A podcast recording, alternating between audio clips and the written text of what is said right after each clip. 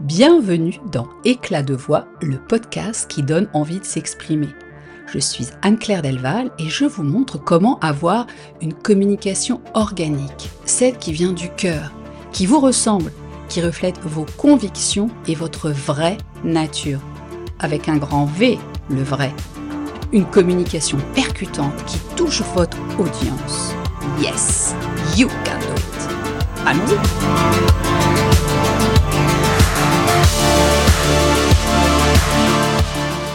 Chers amis, bonjour Petit hommage à Lucien Jeunesse, qui a marqué la mienne en saluant comme des millions d'auditeurs des années durant sur France Inter quand il lançait le jeu des 1000 francs.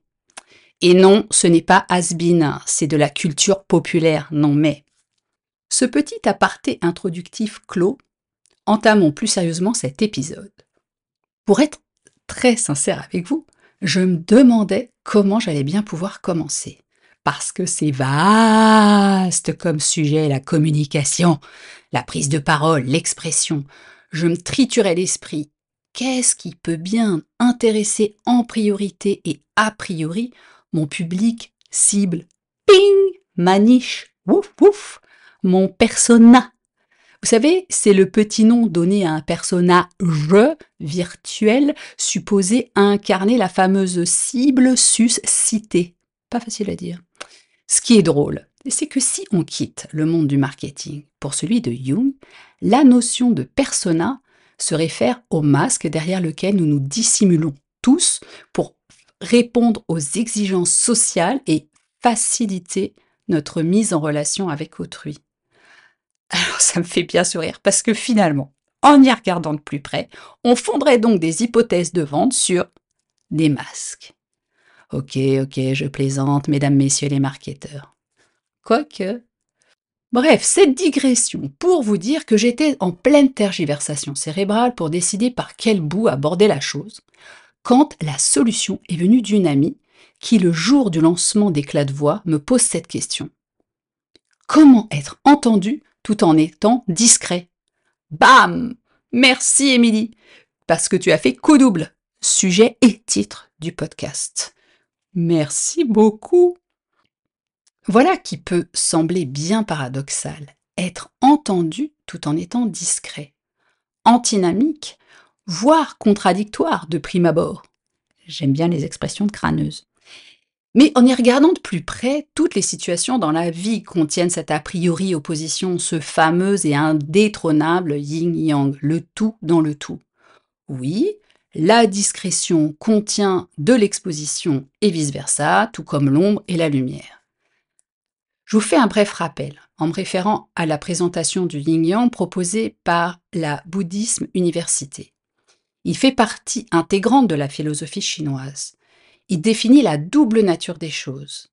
Chacun des deux aspects opposés et complémentaires de tout ce qui existe et dont l'alternance, l'interaction permanente, produisent la vie, forment le grand principe de l'ordre universel, dit encore Tao.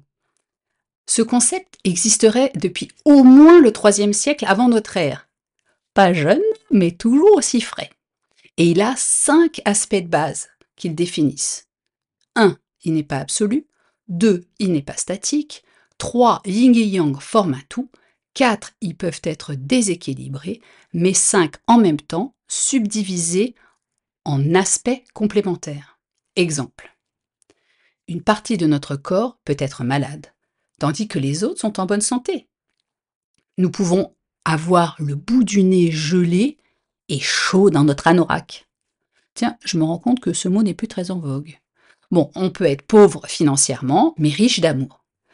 Dans un autre registre, voici un principe sophrologique que je connais bien, qui est que nous pouvons être debout, tonique, tout en étant parfaitement détendu. Mais en effet, être détendu, c'est pas forcément synonyme de vautrer dans son canapé ou alangui sur une serviette, seul sur le sable, les yeux dans l'eau. C'est de qui ça? Indice lui aussi, il doit dire salut là. Le lien avec cette question ben, Comment être entendu tout en étant discret? Vous l'avez saisi ben oui, on peut effectivement passer dans la lumière tout en préférant l'ombre, et oui, s'exposer, se faire entendre en étant discret est parfaitement compatible. Euh, mais comment? Allez-vous donc me demander quelle est ta recette? Et là, je vous répondrai Je ne m'appelle pas Samantha, ma sorcière bien-aimée. Je n'ai pas de recette toute faite, mais je peux tout de même vous donner quelques pistes. 3. Essentiellement, tout d'abord, vous appuyez sur vos qualités intrinsèques. Ensuite, comprendre en quoi la lumière vous pique de l'énergie, mais vous êtes parfaitement accessible. Et enfin, vous respectez profondément. Avoir un discours, une posture qui vous soit propre. Avant d'aller plus loin, s'il vous plaît, dépassons le cliché de l'entrepreneur confianteux, très éloquenteux et charismatique au même titre que celui de l'acteur, parfois même la star, qui ne serait qu'extraverti. Retirez la caméra et installez-moi devant un public nombreux et je me mettrai la tête dans le sable, à vous l'actrice Salma Hayek. Tom Hanks, lui, raconte qu'il continue à préférer un email à une conversation en tête à tête. Et à cette liste, on peut ajouter des gens comme Kenny Reeves ou Lady Gaga. Ben oui. Effectivement, il y a plein de gens qui portent leur message, leur carrière, leurs ambitions, tout en restant discrets, tout en étant introvertis, et c'est très apprécié, appréciable. En 2020, la compagnie Meyer Briggs, qui est autrice du fameux test MBTI, a établi une proportion de 56,8% de personnes qui préfèrent un mode de vie introverti, ce qui recoupe d'ailleurs le chiffre de 50% qui avait été établi en 2019 par une étude menée à l'Université de Caroline du Sud aux États-Unis. Alors pourquoi est-ce que je vous parle d'introversion? Eh bien, tout simplement parce que c'est le profil des gens qui souhaiteraient être entendus dans la discrétion à ne pas confondre avec la timidité, qui est une peur qui est liée à la crainte du jugement des autres ou à celle d'être ridicule. On est tous amenés à vivre des situations intimidantes durant lesquelles on peut se sentir rougir ou bien perdre ses mots. Selon un article qui est paru sur psychologue.net, les vrais timides n'osent pas s'exprimer car ils craignent la réaction des autres. Ils sont mal à l'aise en groupe, ne recherchent pas forcément la solitude, mais ils la préfèrent à cette sensation de mal-être qu'ils ont face à d'autres personnes. Alors, en fait, l'état d'esprit d'un extraverti timide, assis silencieusement lors d'une réunion, est très différent de celui d'un introverti calme. La personne timide, elle a peur de parler, alors que l'introverti est simplement surstimulé. Mais évidemment, pour un observateur extérieur, ils ont tous les deux le même comportement. Des études montrent par ailleurs que nous pensons que ceux qui parlent vite et souvent sont plus compétents, plus appréciés, peut-être même plus intelligents que ceux qui parlent doucement.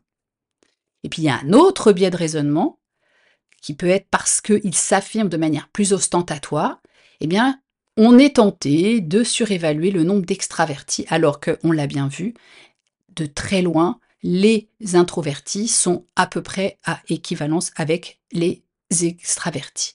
Ce sont des gens qui, bien souvent, même si ça peut paraître une généralité, sont dotées de grandes qualités d'écoute, d'observation, qui sont très appréciées elles aussi, des qualités qui sont intrinsèques et donc sur lesquelles vous pouvez vous appuyer.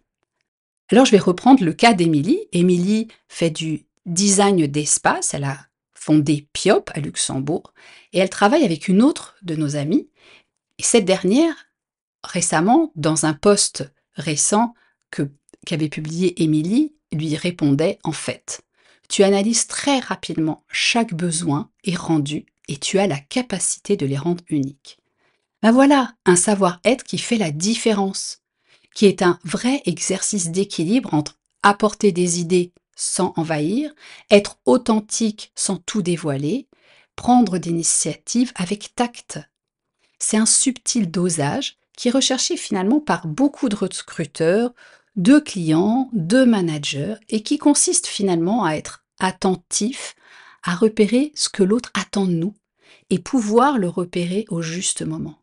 Mais ça, ce sont des atouts formidables quand on veut bien communiquer, parce qu'ils permettent d'adapter son canal de communication en fonction de son interlocuteur et du contexte.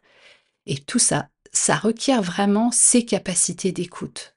Effectivement, en se mettant trop en avant, on a souvent moins de chances d'être dans cette posture d'ouverture, d'attention. Alors, deuxième clé, comprendre en quoi la lumière grignote votre énergie d'introverti et aussi comment évidemment la récupérer. Ça, c'est une grande aide pour accepter de passer sous les projecteurs, d'être mise en avant d'une façon ou d'une autre, sans vous épuiser et tout en conservant cette réserve qui vous caractérise. L'introversion est liée à la façon dont l'énergie se dirige. Retenez bien ceci, les introvertis rechargent leur batterie en étant seuls ou au sein de petits groupes, à l'inverse des extravertis qui vont, eux, se nourrir du contact social prolongé et de la mise en avant. Eh bien, bonne nouvelle Vous n'avez pas besoin de changer votre personnalité pour prendre la parole, pour vous exprimer. Pas besoin de renoncer à qui vous êtes. Pas besoin d'être un extraverti pour réussir, pour vous faire entendre. Ça, c'est une de ces croyances limitantes, même si sincèrement je ne suis pas très fan de l'expression ni du concept, mais on en reparlera dans un autre épisode. Donc ces croyances qui brident votre cerveau, lequel va très malin, trouver toujours le moyen de valider l'information si vous continuez de l'entretenir. Pas besoin, je répète, de vous travestir. Au contraire, bien vous connaître, c'est essentiel pour poser vos propres jalons, vos balises et naviguer avec aisance sans vous obliger à suivre des fameuses recettes toutes faites dont je parlais plus tôt, ni non plus des formations qui prendraient pas en compte vos spécificités. Je suis toujours très précautionneuse, encore un joli mot, hein, n'est-ce pas? Bon, très précautionneuse quand il s'agit de se faire aider, slash coacher, slash former, parce qu'il est vraiment important de trouver chaussures à son pied. Et je vous assure, pour le vivre depuis plusieurs décennies déjà, que se chausser quand on n'a pas le pied modèle, c'est compliqué et douloureux. Mes pieds dits grecs, bien que mes origines ne semblent pas me diriger par là, ne font jamais bon ménage, ni avec les escarpins, ni les sandales à multiples sangles. Et j'ai pas non plus envie de porter des modèles pâteaux et lourdeaux sous prétexte que j'ai les pieds larges. Appel, au passage, à la communauté. Qui connaît un cordonnier faisant de jolis modèles pour pieds délicats, mais dépassant les côtes normées, et priez de me contacter au plus vite? Donc, toute plaisanterie mise à part, ne pas rentrer dans des cases, ne pas vouloir faire à tout prix comme les autres, mais se connaître, connaître objectivement et sans jugement vos failles, vos particularités, vos talents. Ça va vous orienter comme une boussole pour bien saisir ce qui est utile pour vous en matière d'accompagnement et aussi ce qui se passe en vous au moment où vous décidez de vous mettre en avant, de répondre à une offre, à un concours, de soumettre un projet pour recevoir un prix comme l'a fait Émilie, de faire une conférence ou un pitch. Bon, soyons quand même très clairs et honnêtes, il n'y a pas, là non plus, de miracle. Impossible de faire l'économie à un moment donné. Il va falloir sortir de votre ombre douillette. Mais oser la lumière va nécessiter effectivement pour vous ensuite de récupérer un temps suffisant dans l'ombre, tranquille, seul, et ce temps sera proportionnel à l'enjeu ou au temps où vous avez passé à être exposé. Ben, c'est un temps durant lequel vous faites ce qui vous recharge. Ça peut être créer, vous perdre dans vos pensées, flotter dans votre imaginaire, peu importe. Mais ce qui convient de faire, c'est d'anticiper, de prévoir et de ne surtout pas omettre ou zapper, euh, pour utiliser une formule grand public, ce moment-là. Et Jennifer B. Kahnweiler, qui est une conférencière et coach de renommée internationale, spécialisée dans l'accompagnement des leaders introvertis, écrit dans son livre qui s'appelle Le pouvoir de la discrétion, comment transformer la discrétion en atout. Je vous mettrai les références dans les notes de l'épisode. Donc elle écrit Je suis maintenant convaincue que les introvertis peuvent exercer une influence énorme dès lors qu'ils cessent d'essayer de se comporter en extravertis et qu'au lieu de cela, ils exploitent pleinement leur force tranquille, naturelle. Mais c'est exactement ça, c'est ce que je vous dis depuis le début de l'épisode. Et vous pouvez l'écrire en gros, en gras, souligné, sur votre ordi, dans un cahier, sur un mur, bref, où vous voulez. Être discret ou introverti n'empêche pas d'être éloquent et encore moins puissant. Alors, si vous ressentez le besoin de valider que vous êtes ou pas introverti, si vous avez besoin d'être certain de la manière dont vous fonctionnez mais je suis certaine qu'au fond de vous, vous la connaissez pertinemment. Je vous parlais tout à l'heure du test MBTI, qui n'est pas vraiment la panacée sur moi, mais qui peut vous éclairer sur cette orientation intro-extra. Gardez bien à l'esprit en le faisant que c'est une image qui est peu nette d'ailleurs et qui est valable à un instant T, mais que tout étant sujet à modification et changement dans nos vies, ce n'est qu'un indicateur. On peut être introverti et tendre vers plus d'extraversion, ou inversement en fonction des situations. Donc encore une fois, s'il vous plaît, ne vous enfermez pas dans une fichue case et ne vous définissez pas une bonne fois pour toutes. Le dernier point que je voulais aborder dans cet épisode, c'est une fois que vous avez pris confiance, pardon, une fois que vous avez pris conscience de votre fonctionnement, mais respectez-vous profondément. Ayez un discours, une posture qui vous soit propre, pas sorti tout droit d'un chat GPT ni de la reproduction d'un autre. Utilisez vos mots. Exprimez votre savoir à votre façon. Retrouvez votre lien au cœur, celui qui bat pour votre cause, celle que vous avez tellement envie de défendre, avant même de la vendre, celle qui vous fait vibrer, qui vous rend attrayant, de, différent. Oui, ya, yo en luxo ou yes en anglais, vous pouvez être ouvert et communicant tout en étant discret. Et mieux encore, le discret, lui, ne cherche pas à se faire mousser ou à être aimé pour ce qu'il va dire. Et ça, c'est vraiment reposant et agréable pour celui qui va recevoir le message. En outre, le discret tombe rarement dans l'écueil de se faire valoir au détriment de l'intérêt commun de ses clients ou de l'entreprise qu'il représente. J'ajouterais même que la discrétion n'empêche pas la présence. Mais alors pas une présence qui appelle les regards, la reconnaissance, plutôt une présence de ce qui se passe autour de soi. Et là aussi, encore une fois, c'est vraiment un atout dans nos sociétés qui foncent vers le bling-bling, le tout brillant qui saute aux yeux, mais qui est parfois très creux finalement. Vous savez vraiment parler de ce qui vous passionne. N'en rajoutez pas des tonnes pour noyer le poisson ou enrober le discours. Vous êtes à votre place et légitime.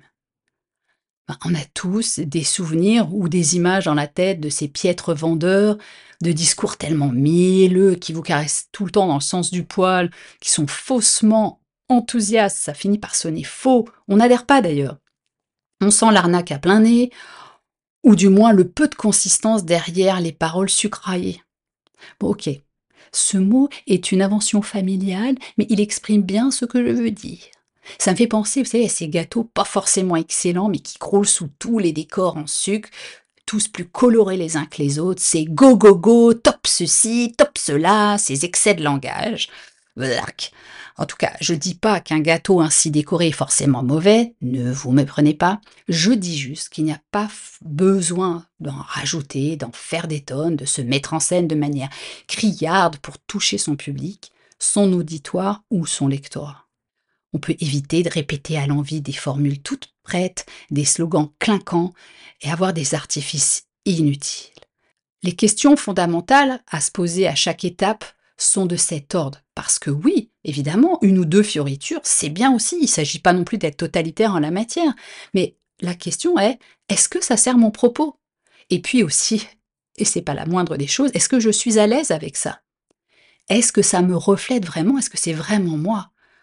Dans votre zone de génie, vous puiserez suffisamment pour délivrer la bonne information de qualité, pour vous mettre en avant avec la retenue qui vous caractérise. Donc une autre chose qui me semble importante quand même pour vous éviter une trop grande fuite d'énergie, c'est de bien préparer votre mise sous les sunlight. Vous en serez que plus à l'aise. Rappelez-vous, vous savez donc cerner finement les besoins de ceux auxquels vous vous adressez, surfer sur cette capacité, ce talent particulier. Votre argumentaire, votre présentation n'en seront que plus percutants. Vous savez délivrer avec efficacité, modération. Ajoutez simplement votre touche personnelle. Reliez-vous à tout ce qui vous anime au moment de prendre la parole ou le stylo, sans vous, sans vous censurer dans un premier temps. Vous aimez votre sujet, partez de cela, sans chercher à structurer ou répondre à des critères d'espace et de temps. Ça se fera dans un deuxième temps. Commencez par revenir encore et encore à l'émotion que vous ressentez quand vous pensez à ce que vous allez présenter, que ce soit votre entreprise ou votre contenu, que vous parliez de cuisine, d'architecture, de psychologie positive, de design comme Émilie, de cinéma, de vos bougies upcyclées, euh, de votre chat ou de la cause que vous défendez, en fait tout ça. Au fond, ça vous met en joie. Et c'est le moteur de votre discours. C'est cela qui va vous ressembler. Ce ne sera pas un copier-coller ni un froid résumé sans saveur. Mais encore faut-il pour cela 1. y croire, 2. l'incarner. Alors je m'explique. En gros, si vous vendez un énième programme pour perdre du poids à la veille des vacances parce que c'est marketingment correct, mais que vous auriez aussi bien pu vendre une nouvelle crème anti-rides ou la dernière tenue en vogue, vous êtes alors en mission remplir les caisses coûte que coûte. Ou alors vous êtes commercial, ce qui est une fonction particulière avec des compétences spécifiques, mais qui n'est pas l'objet ni le sujet du jour. Moi, je vous parle de votre activité propre ou de votre engagement. Dans ce cas, si vous vous dispersez, si votre discours est surfait, votre ton identique, quoi que vous proposiez, ben, très vite, votre crédibilité va être remise en cause. Bien sûr, évidemment qu'il peut être bon et surtout pas interdit d'avoir différentes activités. J'en sais quelque chose. Bien sûr que ce serait réducteur de se limiter à un domaine quand on est curieux ou qui nous font rebondir après un Covid ou autre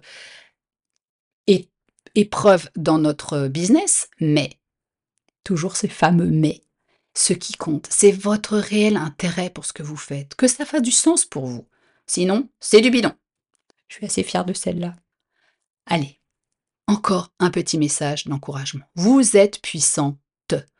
Ce que vous accomplissez demande une certaine force de caractère et de courage. Vous avez donc de quoi être fier de vous. Avant de clore cet épisode, petite annonce en avant-première, Lucky You. Je vous prépare un workshop en ligne qui abordera la question du track. Il aura lieu le 3 juillet. Save the date. Il sera en ligne a priori de midi à 13h et il y aura un replay si vous n'êtes pas disponible. Bon, ce serait un peu dommage parce que le sujet vaut quand même d'être présent pour poser vos questions et puis tester ensemble. Je vous en reparlerai très vite et je vous mettrai les liens qui vont bien, les infos à partager et en attendant, je vous laisse au choix. Et vous pouvez cocher toutes les cases, mettre des étoiles, glisser des commentaires sur la plateforme de votre choix, pour qu'éclat de voix prenne son élan. Me contacter si vous avez envie que j'aborde un sujet en particulier, si vous avez une question ou si vous aimeriez venir causer au micro. Pour ça, j'ai tout ce qu'il faut. Euh, le compte LinkedIn, Facebook Instagram, un site easy à mémoriser, www.anne-claire-delval.com partager et faire connaître éclat de voix un maximum. Je vous remercie. See you later, alligator, comme disent nos amis américains.